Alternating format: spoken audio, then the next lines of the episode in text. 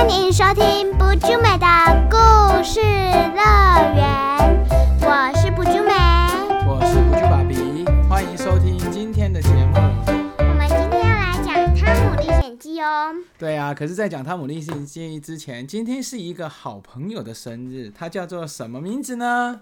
多多，你要怎么样祝他生日快乐呢？多多生日快乐！多多祝你生日快乐，平平安安长大，然后足球越踢越好，以后以后可以代表台湾队出国比赛。对哦，然后我们自创故事也要出来喽。等我们《汤姆历险记》讲完之后，有可能我们自创故事就可以出来喽。汤姆，而且多多就是里面的一个主角哦，对不对？对呀、好啊，那我们就来继续今天的《汤姆历险记》的故事。大家喜欢这个故事吗？多那个不就美，你喜欢这个故事吗？喜欢，为什么呢？因很好笑。真的，你喜欢好笑的男生哦。对，而且这个小仆人很可爱，是一个小黑人。，对，而且这一次最好笑的是，上一次他遇到他的梦中情人，他就变成一个样子的，对不对？对，他还想要死掉哦。对呀、为了女生就要死掉，才几岁就死掉。诶，汤姆几岁？啊你知道吗？我不知道。哎、好像还没有讲到汤姆几岁哈。嗯，那最后应该会讲到汤姆几岁，他应该也是跟你差不多，是一个国小的孩子吧？不然怎么会那么调皮？国中的孩子应该就不会那么调皮了吧？对呀，因为他们已经快要大人了，不可能太调皮捣蛋。对呀、那我们来讲今天从第四章，因为我们已经讲了三节了，对不对？我们从第四章开始来讲汤姆的故事。这个嗯是关于他们全家的故事哦。今天他们要去做礼拜了，对不对？对，好，我们开始。每个星期天的早上，汤姆全家都要去主日学校上课。主日学校是教会举办的，专门教人们阅读和背诵经圣经。汤姆一早就拼命背诵圣经，这是他每星期必须做的功课之一。西德早在好几年几天前就已经把圣经背得滚瓜烂熟，但是身为哥哥的汤姆却连一句都背不出来。汤姆的表姐玛丽看他一副一副心不在焉的样子，知道不想点办法的话，汤姆永远背不起来，于是便他说：“汤姆，你赶快背圣经吧。”如果背熟了，我就送你一个很好玩的东西。好啊，什么东西啊，表姐？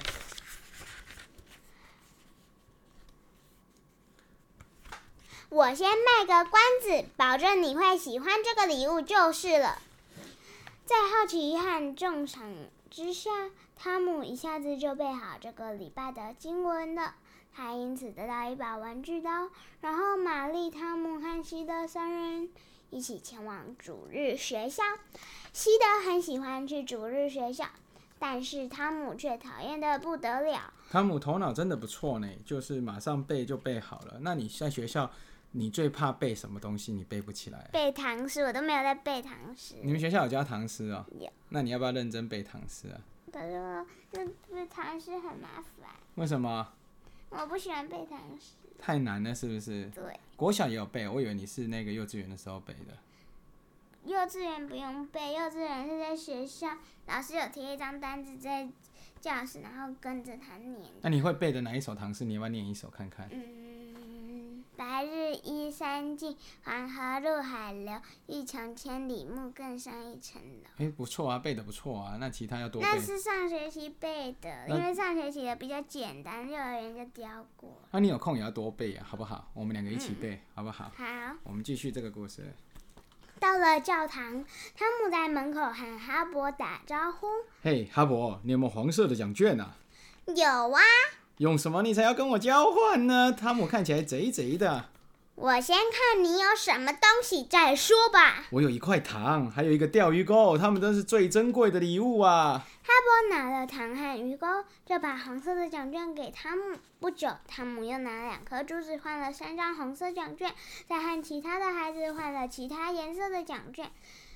主日学校里的孩子都很顽皮好动，很少有人能背得出圣经的经文。老师为了鼓励孩子背圣经，就发这种有颜色的奖券当奖品。汤姆根本不把这种奖品放在眼里，他所希望的只不过是过是得到圣经这个奖品时，大家投注给他的赞赏的目光。原来他不是真的喜欢这些礼物，他喜欢上台领奖的时候大家看他的样子。啊，你是不是也是这样？你喜欢考成绩好，是不是是为了得奖品吗？还是喜欢大家看你帮你拍手的感觉？嗯，拍手。拍手对不对？你奖品只是小事情，这个叫做荣誉感，对不对？得名，你的努力被人家看到，这就是荣誉嘛。汤姆也是喜欢这样，你也是喜欢这样。可是汤姆根本没有努力呀，他都在玩。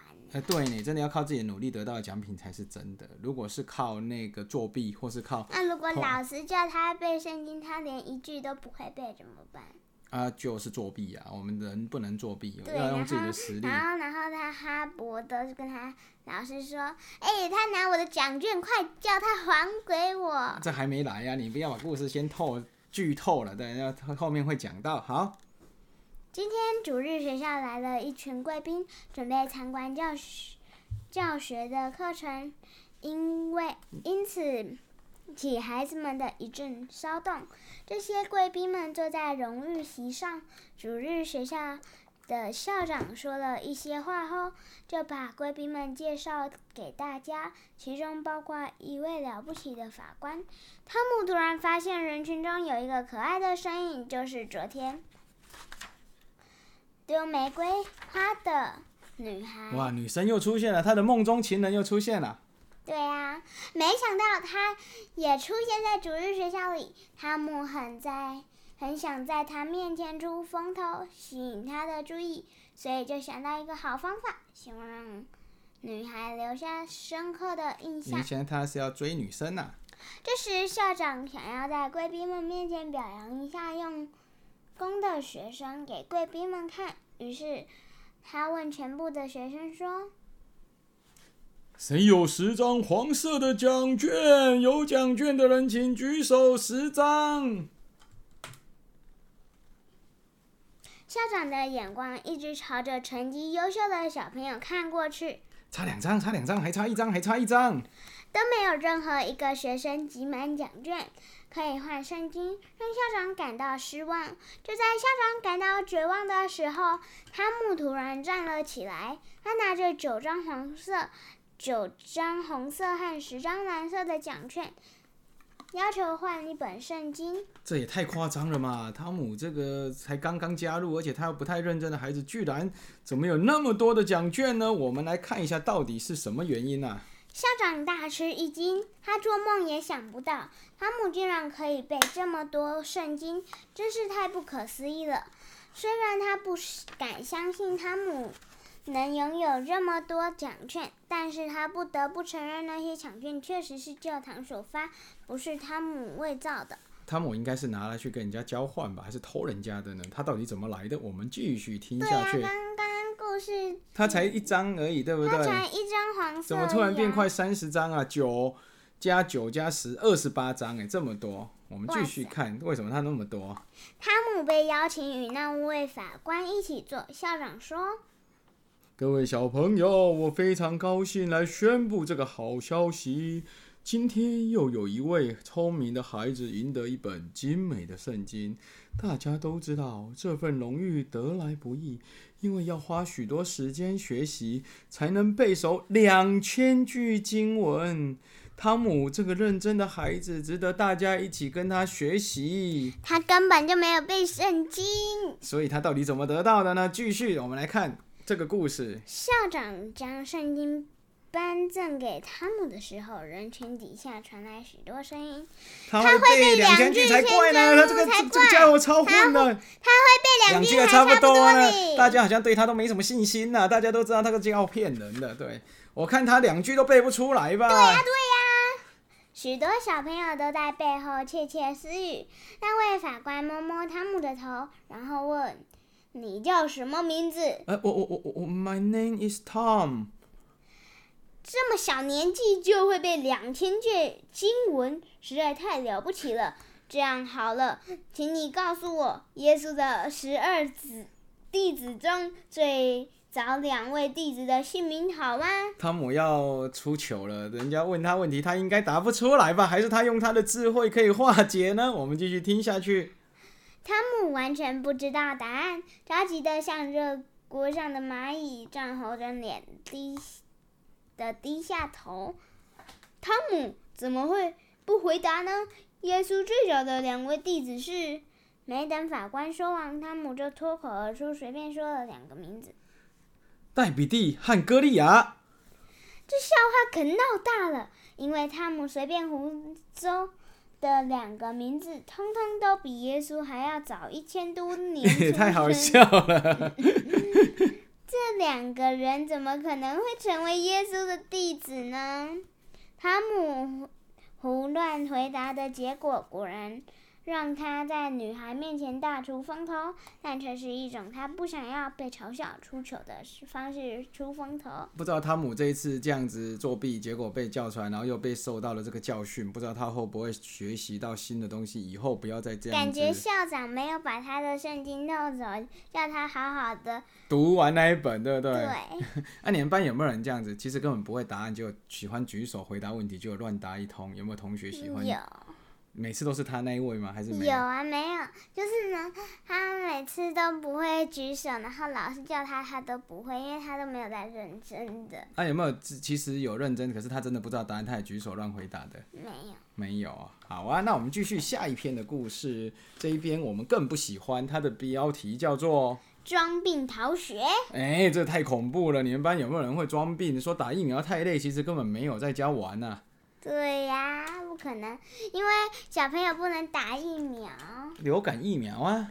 那可是如果打流感疫苗之前的事情，那这样子，这样子不就就不就被老师发现了吗？也是呢。好，那我们继续来这个故事念给大家听。星期一早上，汤姆的心里闷闷不乐，因为从今天起又得度过一个星期的学校生活。他真不爱读书啊。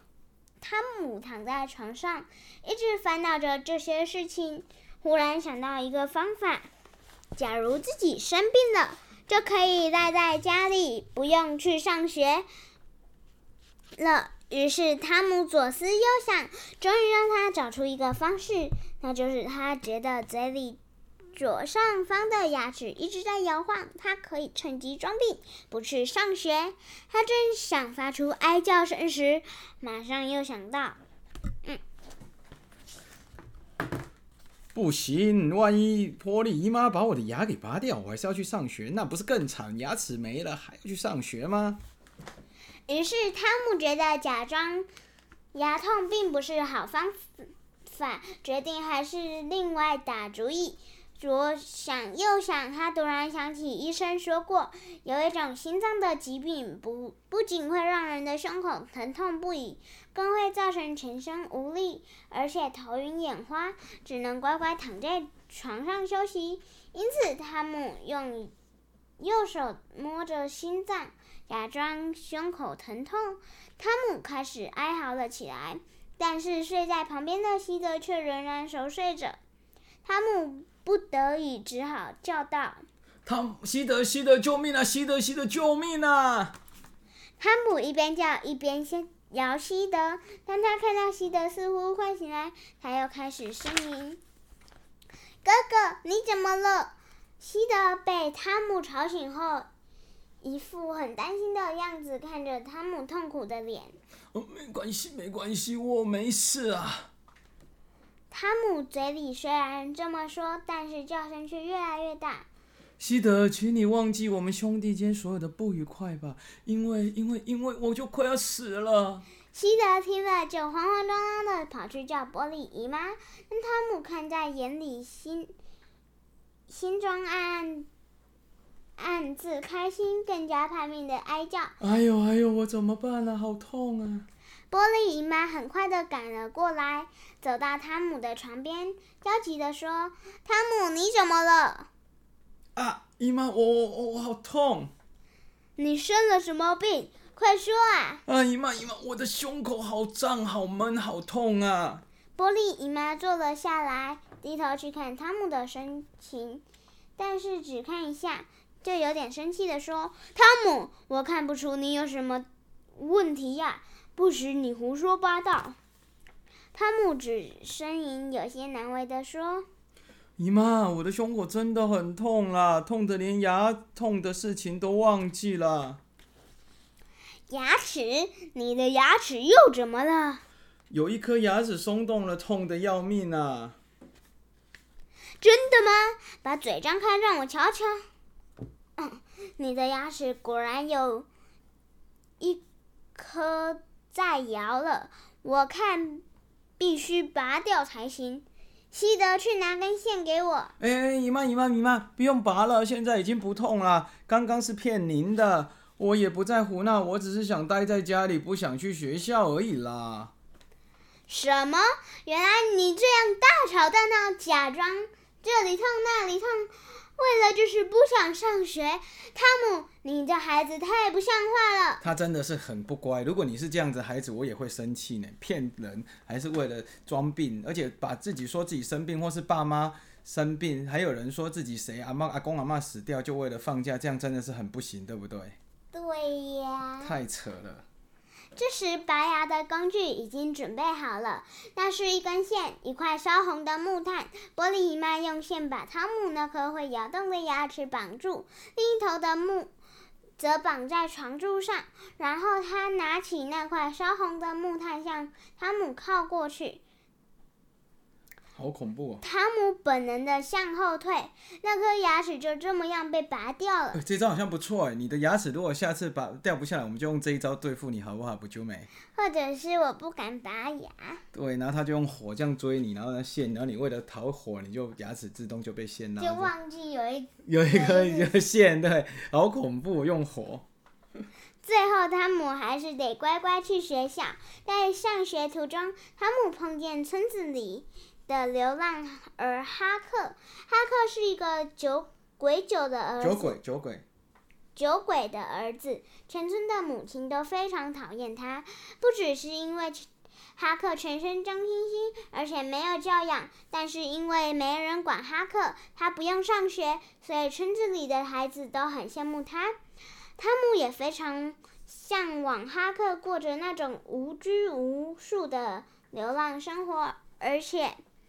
汤姆还发现，哈克肮脏的外表下有颗善良的心，总是对汤姆真心相待，因此他们是无无话不谈，最好的朋友。其实他们很可惜呢，就是说很多人想读书不能读书，汤姆可以读书还不懂得好好珍惜，对不对？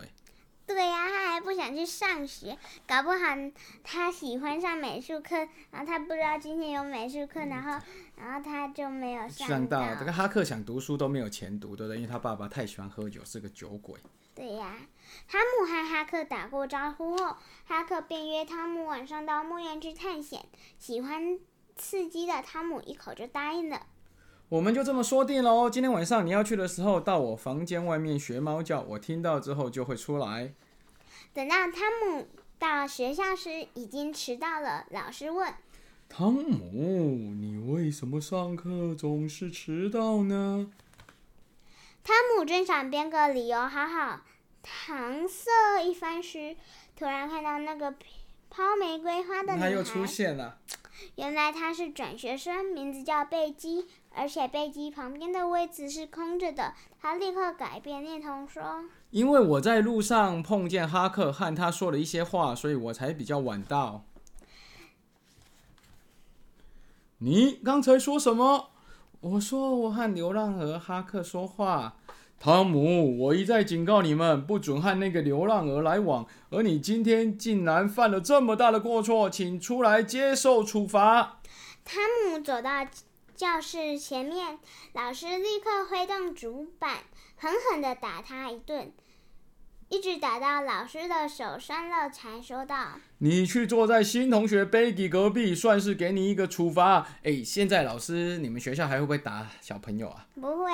我们以前小时候也是呢，如果犯错，老师就拼命的打，拼命的打。我听我妈妈说，如果考试考九十五分以下。就要打弄扫把后面打手一下，很恐怖，对不对？现在小朋友比较幸福，爱的教育。虽然坐在女生旁边对许多男生是一种羞辱的处分，但对汤姆而言却是求之不得的事。对呀，他因祸得福哎，他因为这样坐在他最喜欢的女生旁边。对呀，都是都是因为他装病而迟到。对呀。汤姆开心的没有，不是迟到，他是因为是跟那个流浪鹅聊天。对啊，这两个都有算在。可是老师怎么可以排斥他跟别人聊天呢？老师这样好像也不太好，对不对？我们继续看下去，后面会怎么样？对呀，汤姆开心的傻笑，并且脸红，因为他就可以跟贝基有更多相处的机会了。果然，果不其然，因为汤姆和贝奇坐在一起的关系，他们两人马上会变成了好朋友。哇，今天的故事讲的比较多，而且这一次的故事相当的精彩。你喜欢现在的故事？接下来我们还会有更多更多汤姆发生的趣事哦。好，那我们下次再见哦。对呀，如果想知道汤姆发生什么事情的话，我们就继续听下去。大家拜拜喽！拜拜，也祝多多生日快乐！多多生日快乐，平安长大，快快乐乐变一个大帅哥哦！